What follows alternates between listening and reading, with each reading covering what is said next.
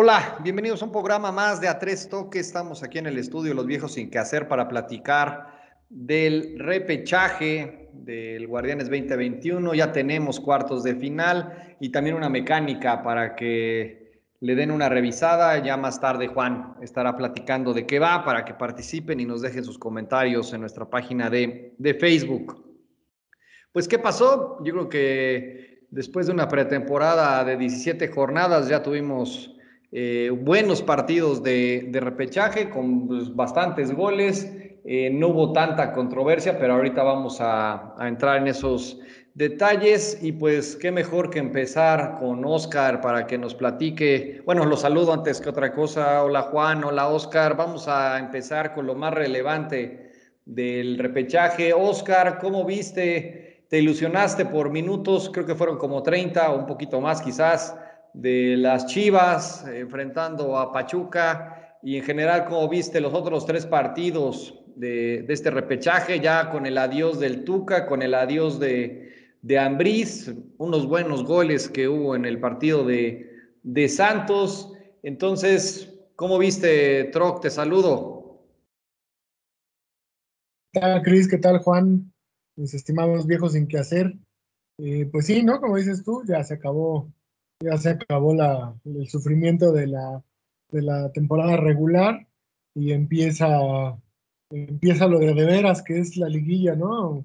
O por lo menos creo que ya oficialmente al repechaje, el repechaje se le considera un poco como liguilla, entonces luego empezando los, los juegos se nota una diferencia en la intensidad con la que los equipos lo, lo participan en ella, ¿no? O sea, se nota que eh, y en especial en esta, pues en este formato donde es a un solo partido, pues sí se guardan poco, ¿no?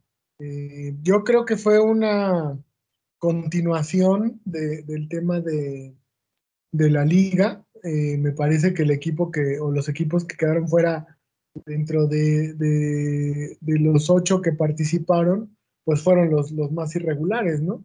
O sea, dentro de la irregularidad que hubo, creo que estos últimos cuatro que quedaron, eh, quedaron fuera, pues fueron los, los que eh, se aplicaron al final en la tarea o por ahí tuvieron una buena racha que les permitió entrar, pero en términos generales quizá no merecían haber estado dentro de, de la liguilla, hubiera sido un poco injusto, ¿no? Eh, me, me, gustó el tema de, de, Santos, más allá de que no tuvo rival con Querétaro, de que Querétaro eh, mostró que, creo que gastaron mucha lana en, el sueldo de, Antonio Valencia, pero quedaron eh, desprotegidos en otras áreas, ¿no? Entonces, a mí el, equipo joven de, Santos me gusta y ahora ya apuntalados por el, apuntalados por el regreso de Gorriarán y de Diego Valdés, pues los hacen muy peligrosos, ¿no? Tienen ahí atrás a Mateus Uribe, eh, único, el único problema que le, veo, que le veo a Santos podría ser que esa juventud pase factura en partidos más importantes, ¿no? Tienen, tienen muy buena dinámica y tienen, tienen buen fútbol, están muy bien entrenados. Hubo varios goles, sobre todo de ese partido, donde, donde se notaron triangulaciones, donde balones filtrados, donde el colombiano por derecha es un verdadero demonio. Entonces, eh, ese equipo pinta bien, esperemos que, no sean flor de un día, ¿no?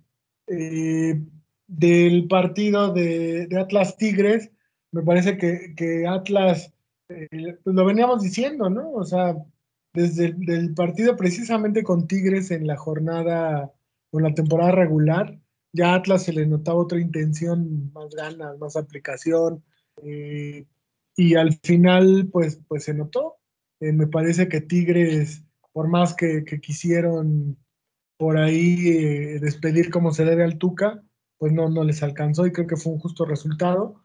Eh, también se vuelve Atlas un poquito más peligroso con el, con el regreso de, Julio Furch, que era precisamente la, pieza que les hacía falta, ¿no? Porque también Atlas fallaba muchos goles. Entonces, un 9 como Furch, pues les va a venir bien.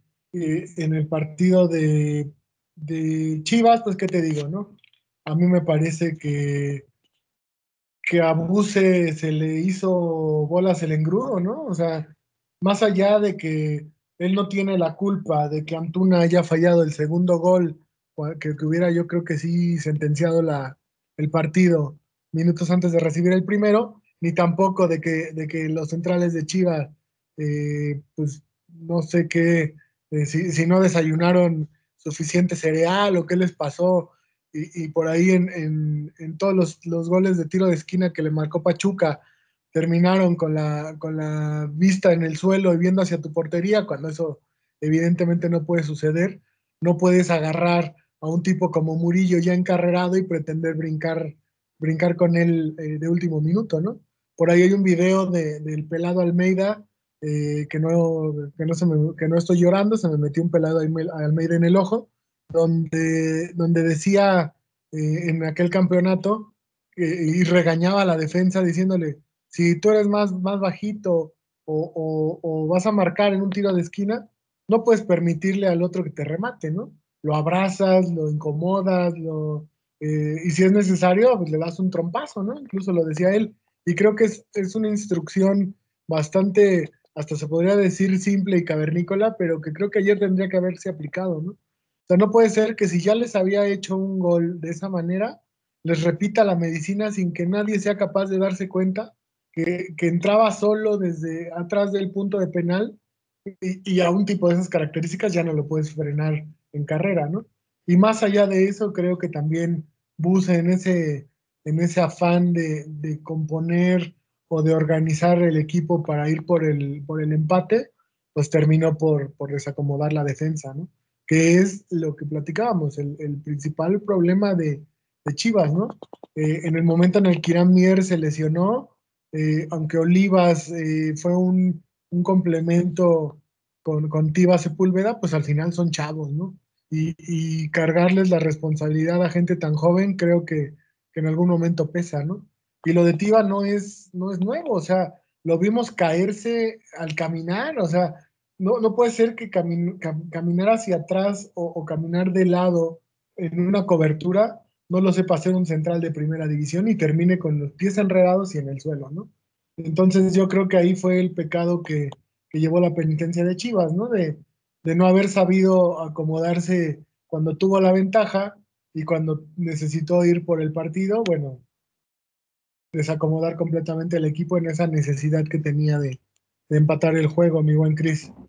Perfecto. Ahora va va, mi, réplica, ¿no? Y ahorita de la mano aquí quiero el comentario de, de, Juan eh, para la siguiente pregunta. Juan, ¿tú crees que después de todo, ahorita también todo lo que comentó atinadamente Oscar y haciendo ese doble clic, pues realmente pasaron o quedaron pues en la tabla los que tendrían que haber originalmente pasado, ¿no? Entonces, yo me quedé pensando en qué tan necesario es esta figura del repechaje y hasta cuánto realmente va a aguantar un formato así. Me parece que fue muy clara la diferencia entre todos los equipos, empezando eh, por la parte de, Toluca, que quizás fue el partido más cerrado, pero que al final pues demostró el Toluca estar en un mejor momento y, y casi le alcanza a León de, último minuto con ese golazo que se echó el jugador Ambriz y ganan en penales. Esa me parece que fue la serie más equilibrada, pero fuera de eso,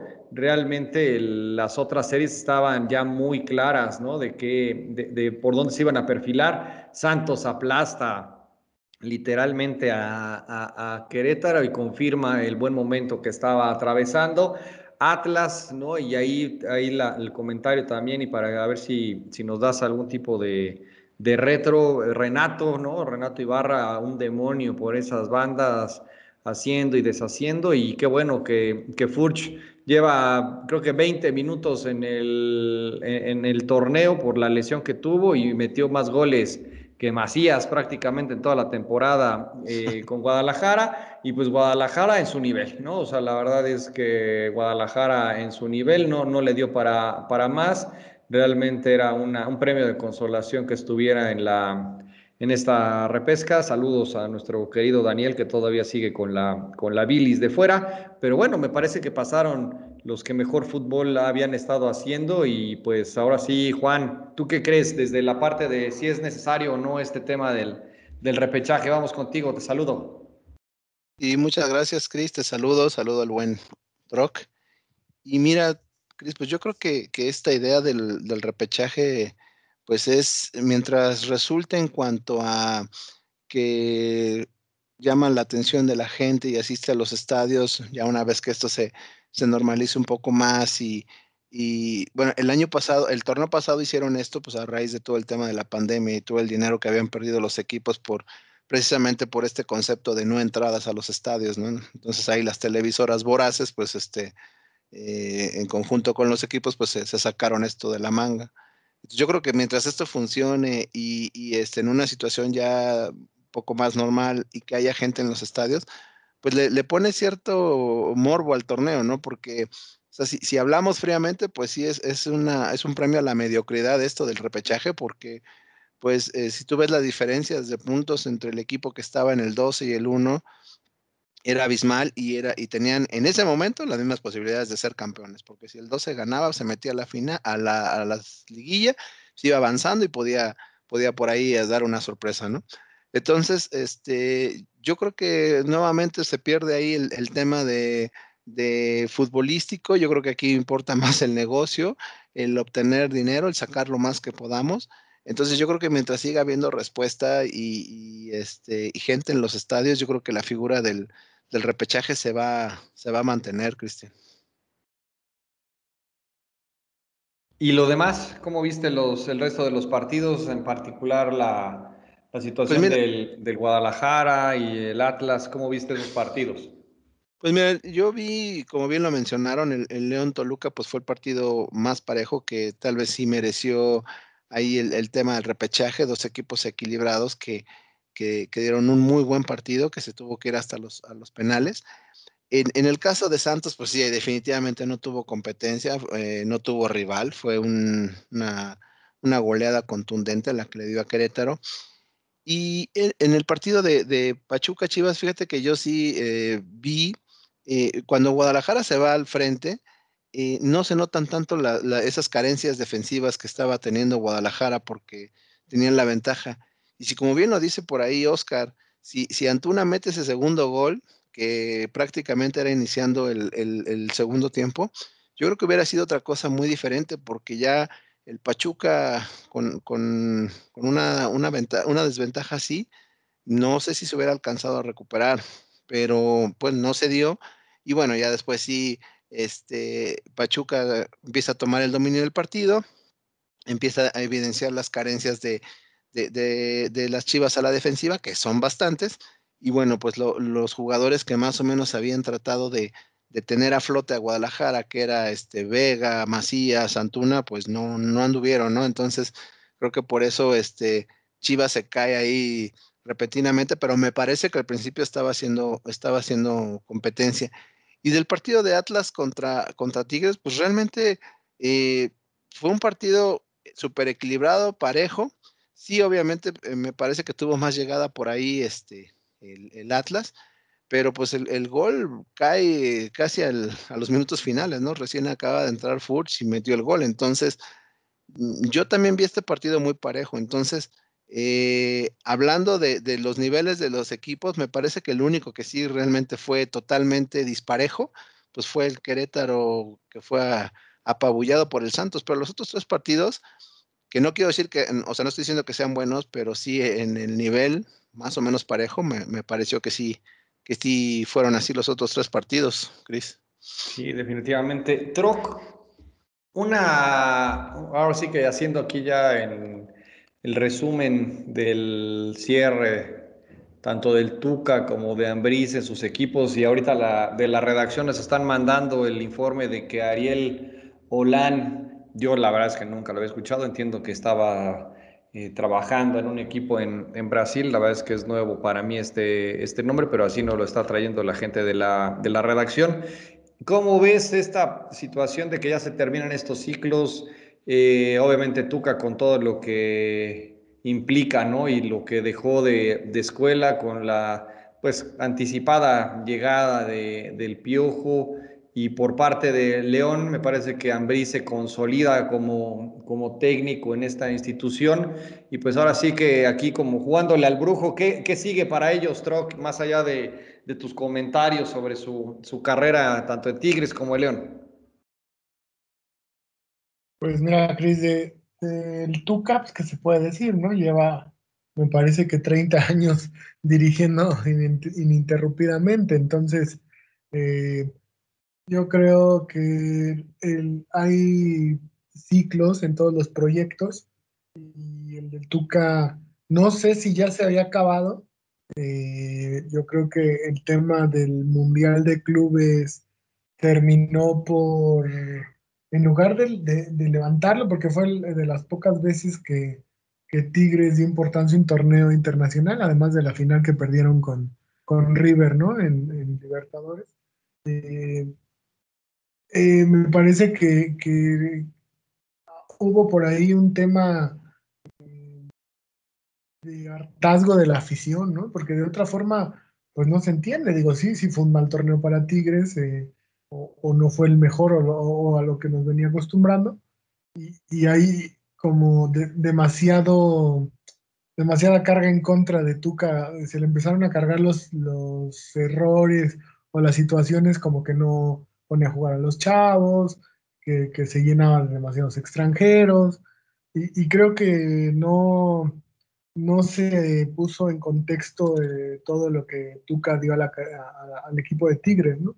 Eh, me parece que Tigres estará buscando eh, un estilo diferente, se habla de, Miguel Herrera, y, hacer como un borrón y cuenta nueva y, ser un Tigres eh, vaya al frente, que sea un equipo menos, ah, quizá igual de equilibrado, pero con un poquito más de vocación ofensiva, ¿no? De Tuca no dudo que, encuentre trabajo rápidamente. Eh, se hablaba de, que la MLS viene con, la cartera eh, dispuesta a, todo para, llevarse a Tuca. A mí me parece que, que si no pasa algo, algo raro en México eh, más bien en Estados Unidos, el Tuca seguirá en México. No te puedo decir con quién, pero sí, yo creo que sí es por corazón. Quizá eh, Pumas le, le eche un grito si Lilini no va bien, ¿no? O sea, pues ya lo ha hecho antes y, Tuca con gusto deja de recibir los salarios que recibe en los otros equipos por, ayudar a Pumas, ¿no? Eh, de Nacho me parece que es el torneo o los torneos donde, donde mejor ha jugado sus equipos, ¿no? Eh, pero también creo que León era un equipo ya, ya muy armado, ¿no? O sea, ya, ya tenía una base de juego que venía desde, pues no sé, desde, desde Matosas y, y de otros y de otros técnicos. No, no sé, a mí Ambris todavía me deja ciertas dudas, porque en equipos grandes, pues como América y Chivas, pasó entre azul y buenas noches. Entonces, me gustaría verlo en otro, en otro equipo donde él pueda, pueda armarlo y que, realmente tenga su sello característico, porque él es de escuela la puentista, ¿no? Y este León, pues jugaba muy diferente, jugaba, jugaba muy, muy hacia adelante y, muy, muy tirados al frente. Eh, creo que al final a León le pesó que no jugara Chapo y que no jugara Navarro, ¿no?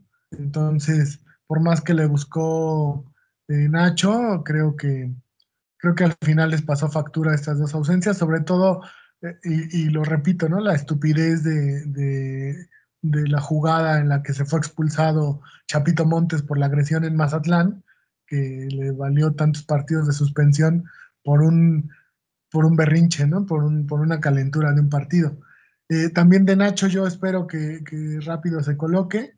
Eh, por ahí habría que esperar, porque yo creo que él, no, espero que no tome esas decisiones como las de de repente de Cibold y de agarrar un equipo eh, con problemas de descenso y sin mucha y, sin mucho eh, material humano que al final pues les, les pasa factura, ¿no? sobre todo en esa, no sé si es una desesperación, Cris, de, de mantenerse como en la vitrina, ¿no? Y a veces los hace tomar unas decisiones que uno no entiende, ¿no? O, los temas de Memo Vázquez, en fin, yo espero que, a Nacho se le dé oportunidad en otro equipo donde tenga, donde tenga material humano para, o que se le dé algo de oportunidad de armar un buen, un buen plantel. Sí, ojalá que tenga suerte y que pronto lo...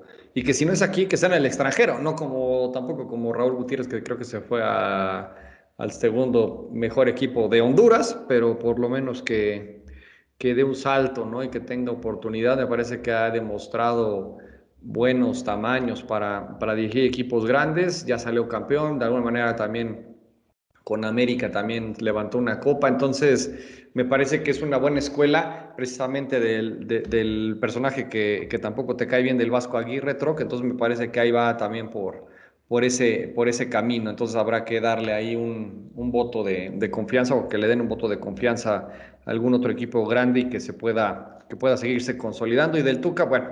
La verdad es que es una institución. Yo no creo que llegue a un equipo como Pumas. Yo creo que va a estar bastante alejado de las canchas un rato, yo creo que hasta lo, lo va a pedir así como de, de, descanso y no sé, ¿no? Igual y ya también ya, ya se cerró el ciclo, así como de pronto ya no, nunca volvieron a llamar ni a Lojitos Mesa ni a La Puente, no sé si aquí pueda pasar algo así, pero Juan, ahora coméntame tú respecto del, de Bucetich, ¿no? Que hoy nos enteramos que todo, todo parece indicar que va a permanecer en la institución. Con los sin bueno, eso ya es punto de aparte, pero curiosamente después de la bailada que les metieron los Tuzos, confirman el proyecto. Eh, entonces, a mí sí me llamó la atención. ¿Qué opinión te, te merece este, este tema en particular? Pues mira que me parece, y por lo que he estado escuchando, creo que esto va más por el tema de, pues, de la situación económica de Guadalajara, ¿no? Que que pues ahorita no, no, no, no, no lo están conservando porque crean tanto en el proyecto o porque confíen y piensan que, que este, el señor va a, a, trabajar y va a recuperar a Chivas, que digo, la verdad a mí me sigo pensando que es un excelente técnico, simplemente porque pues no tienen el dinero y porque creo que les costaría más ahorita eh, sacarlo que, y traer a otro que, que mantenerlo. Entonces creo que Creo que por ahí va más la situación. Pero yo sigo pensando que, que Bucetich es un, uno de los mejores técnicos mexicanos que, hay.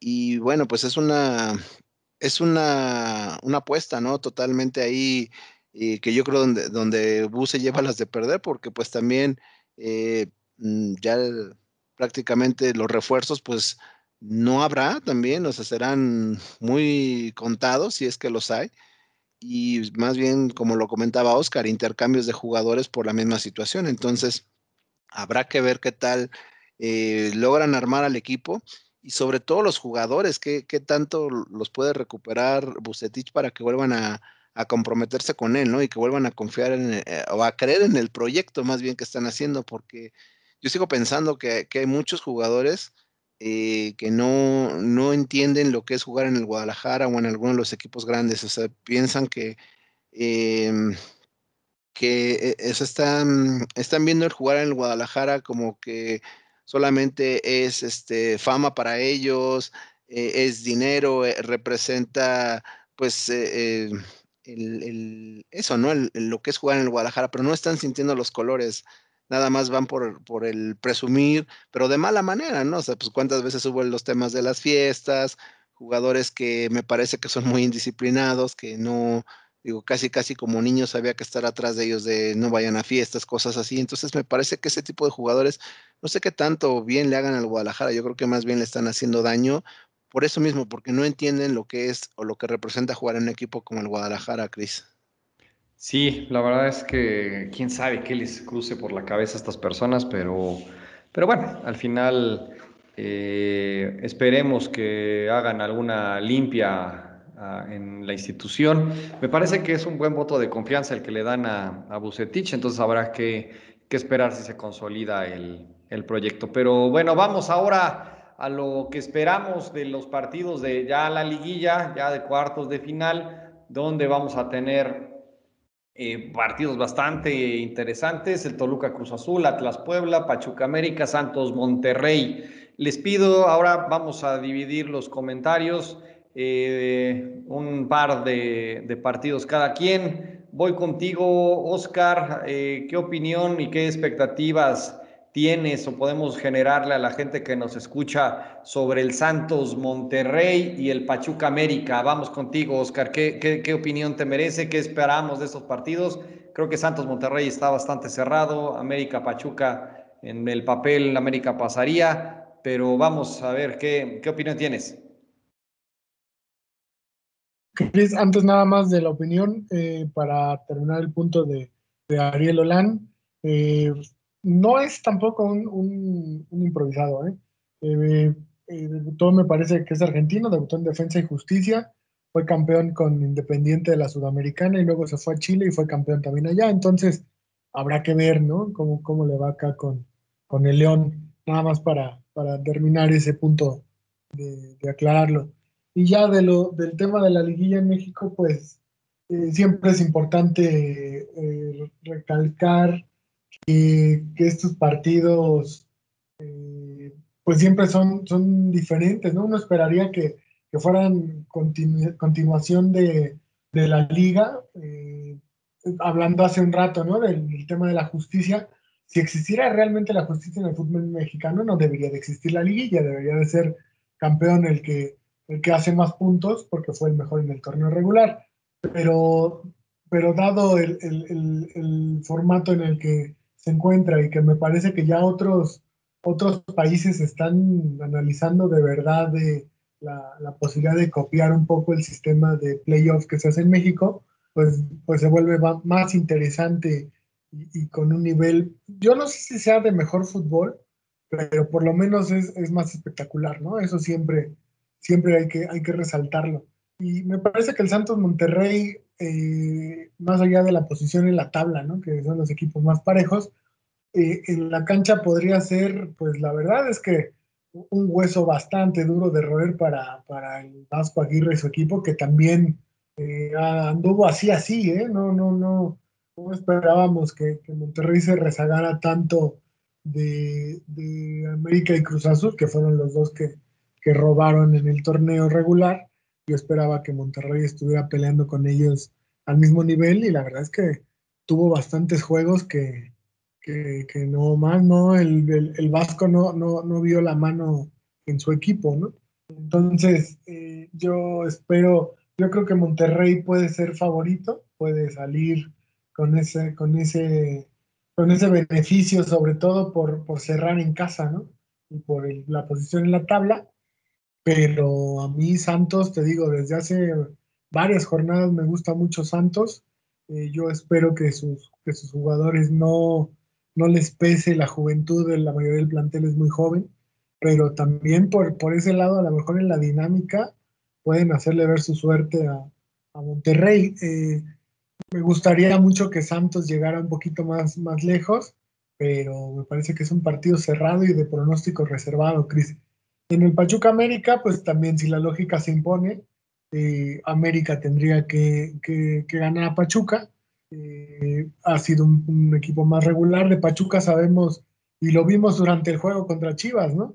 O sea, te dieron medio tiempo, no, no malo, pero donde Chivas sí fue mejor y donde, donde Chivas eh, le quitó la pelota y donde le llegó un par de ocasiones y donde, y donde Pachuca no, no se encontraba y en el segundo tiempo, aprovechando el descontrol de Chivas, pues se volvió un vendaval, ¿no? Entonces, a mí Pachuca es un equipo que no sé, no, no podemos anticiparlo tanto porque no sabemos qué versión se va a presentar, ¿no? Y sobre todo en 180 minutos. No sé si a lo mejor en el Hidalgo salga el Pachuca eh, que, arrasa y, le haga buen juego al América, o, se espera hasta, hasta el Azteca cuando la, la serie ya está resuelta, ¿no?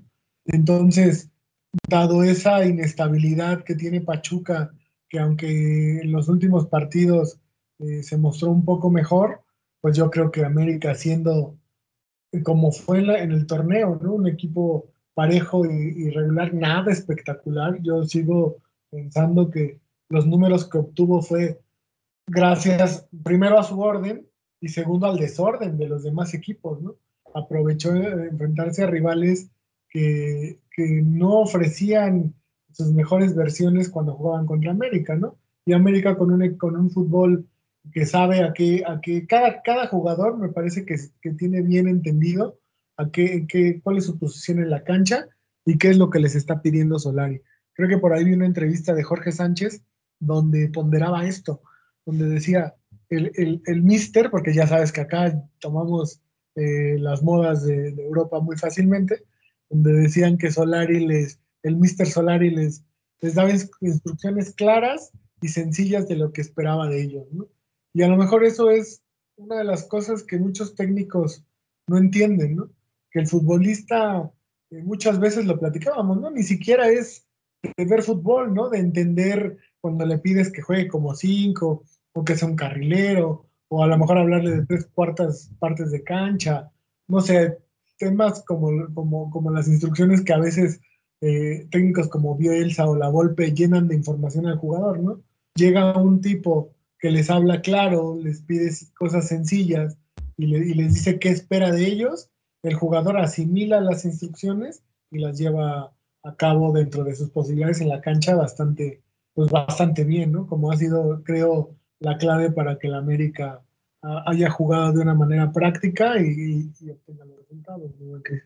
Sí, definitivamente, a diferencia de lo que se dice de que los de Guadalajara no le entienden al, al buce, aquí se supone que hay buena, buena comunicación. Y mira que estamos hablando de Jorge Sánchez, ¿no? Pero hablando de, del ídolo de, de, de, mi querido Juan, vamos contigo, ¿no? Para que nos comentes tus impresiones del partido, como que el patito feo que sería un Atlas Puebla y el partido que pinta para hacer un muy buen encuentro entre Toluca y Cruz Azul. Vamos contigo, Juan, danos la, tu opinión.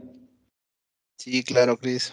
Vas a ver que en estas finales Jorge Sánchez va a hacer que cambies esa mentalidad. ¿Te acuerdas de mí? Ahí, en, una, en unas semanas te acuerdas de mí. Y, este, y bueno, ahí hablando de los partidos, pues sí, mira, el, Atlas Puebla para mí me parece que, que, es el partido que tal vez pues ninguno de los dos ya tenga mucho que perder, porque para los dos estar en esta circunstancia, en esta instancia del torneo, pues es algo tal vez hasta sorpresivo que no tenían contemplado a inicio del torneo. Fueron ahí, Puebla, pues sí fue una sorpresa total todo el torneo, jugando bien, ahí este, un equipo que no tiene grandes eh, nombres, pero sí juegan bastante bien. Y pues mira, le, alcanzó para entrar directo a la liguilla. Y el Atlas, que pues tanto criticamos aquí, que tanto dijimos que, que a raíz de, esa, de esos tres puntos que, que, les dimos en la mesa, pues como que había sido el, el, detonante, pues empezó a jugar bien, empezó a levantar, todavía por ahí al final tuvo unos altibajos, pero pues mira, echa fuera a Tigres y, y ya está aquí instalado en la, en la liguilla, injusta o injustamente, pero, pero está aquí. Entonces, este, creo que ese partido, pues para mí me parece que puede ser incluso el más, el más eh, espectacular, eh, hablando tal vez de que sea el partido más abierto, porque pues son dos equipos que eh, pues no saben mucho de defenderse, sobre todo Puebla es un equipo que va al frente, va al frente, entonces me parece que ese, ese puede ser un partido bastante interesante. Y, y el, el, el, Toluca recibiendo a Cruz Azul, pues sí, tal, tal vez ahí se, eh, la lógica nos diría que el 1 contra el 8 pues sería lo más fácil para Cruz Azul, pero pues Toluca es un equipo bien complicado, difícil de, de entender muchas veces eh, cómo juega. La verdad el planteamiento que le hizo a, a León pues fue muy, muy bueno por parte ahí de, de Cristante. Y, y, recordemos ahí que en, en, el partido de temporada que eh, de Cruz Azul y Toluca pues también fue un partido muy bueno de los que de ida y vuelta donde al final ganó Cruz Azul pero pues Toluca le compitió. Entonces, este, me parece que, va a ser una serie muy, muy pareja ese, ese partido de Cruz Azul Toluca, Cris. Sí, la verdad es que pinta para ser bastante interesante y esperemos que la boca se te llene de verdad con eso de, de Jorge Sánchez, a ver qué, qué nos depara en esta, en esta serie. Pero bueno, vamos a pasar a la mejor sección. No como tal es la quiniela, pero tenemos mecánica que ahorita nos va a explicar Juan. Pero antes vamos con nuestros pronósticos o las expectativas que tenemos de quién pasa a la siguiente ronda. Empiezo contigo, Oscar. Eh, ¿Quiénes pasan a las semifinales? Vamos. Híjole, para mí, yo creo que van a pasar Cruz Azul, eh, Atlas, América y Santos. Ok, vamos contigo, Juan. ¿Cuál es tu pronóstico antes de que dé el mío? Yo, yo me voy con, con Cruz Azul, me voy con el Puebla, me voy con el América y me voy con Santos también. Listo, pues yo voy con Toluca, Atlas, América y Santos. Ese va a ser el, ese es mi, mi, pronóstico. Y Juan, por favor, antes de terminar el programa de esta semana, esta semana de liguilla, eh, platícanos cómo pueden participar todos los amigos, los podcast escuchas que, que nos siguen en A Tres Toques. Vamos contigo. Sí, claro que sí, Cris. Antes que nada, me gustaría agradecer mucho la participación de, de nuestros radioescuchas. Ahí eh, fueron, fueron bastante las participaciones que tuvimos y una felicitación a nuestro buen amigo Rodrigo Pedreño, que siempre nos escucha y ahí está al pendiente del programa. Eh, él fue el, fue el que le atinó a los partidos de repechaje. Muchas felicidades al buen, al buen turco. El forjado bueno, en la escuela de Juan Bravo. En la sí, sí, sí. Claro, tenía, tenía que este, enaltecerlo porque aparte es mi, es mi máximo alumno, entonces, este, pues orgulloso de mi chavo, ¿no? De, de nuestro este, chavo, es el chavo de todos. Bueno, sí, el chavo de todos. Sí. Este, y bueno, pasando a, la, mecánica, pues esta, esta semana igual, este, la invitación abierta para, para que participen a través de, nuestra red social, en el Facebook, ahí que puedan dar sus pronósticos de los cuatro equipos que consideren que van a pasar a la, ronda de semifinales. O sea, no resultados, no empates, sino los equipos que crean que van a pasar a la siguiente ronda. Entonces, este, pues les, pedimos ahí que participen, que se animen y este y pues la verdad es que sí esperamos tener una, una muy buena participación por parte de nuestros de nuestros seguidores, Cristian. Efectivamente, por favor, déjenos sus resultados, déjenos el pronóstico, estén al pendiente de los, de los premios. Felicidades otra vez a, al buen Rodrigo. Y sí, estén atentos porque vamos a estar así jugando y vamos a estar teniendo estas mecánicas hasta, la, hasta el último partido ya en la, en la final y después ya veremos qué, qué más viene ya una vez que, que, empecemos los demás torneos y las demás finales que se vienen ya en este verano futbolero. Entonces, pues con esto cerramos. Acuérdense, estamos en YouTube, en Spotify, en Apple. Eh, denle clic, síganos, denle a la campanita y estamos atentos. Nos vemos la próxima semana ya con las semifinales. Muchas gracias a todos, Juan, Oscar. Nos vemos a la siguiente. Ánimo, gracias. Saludo a todos. Cuídense.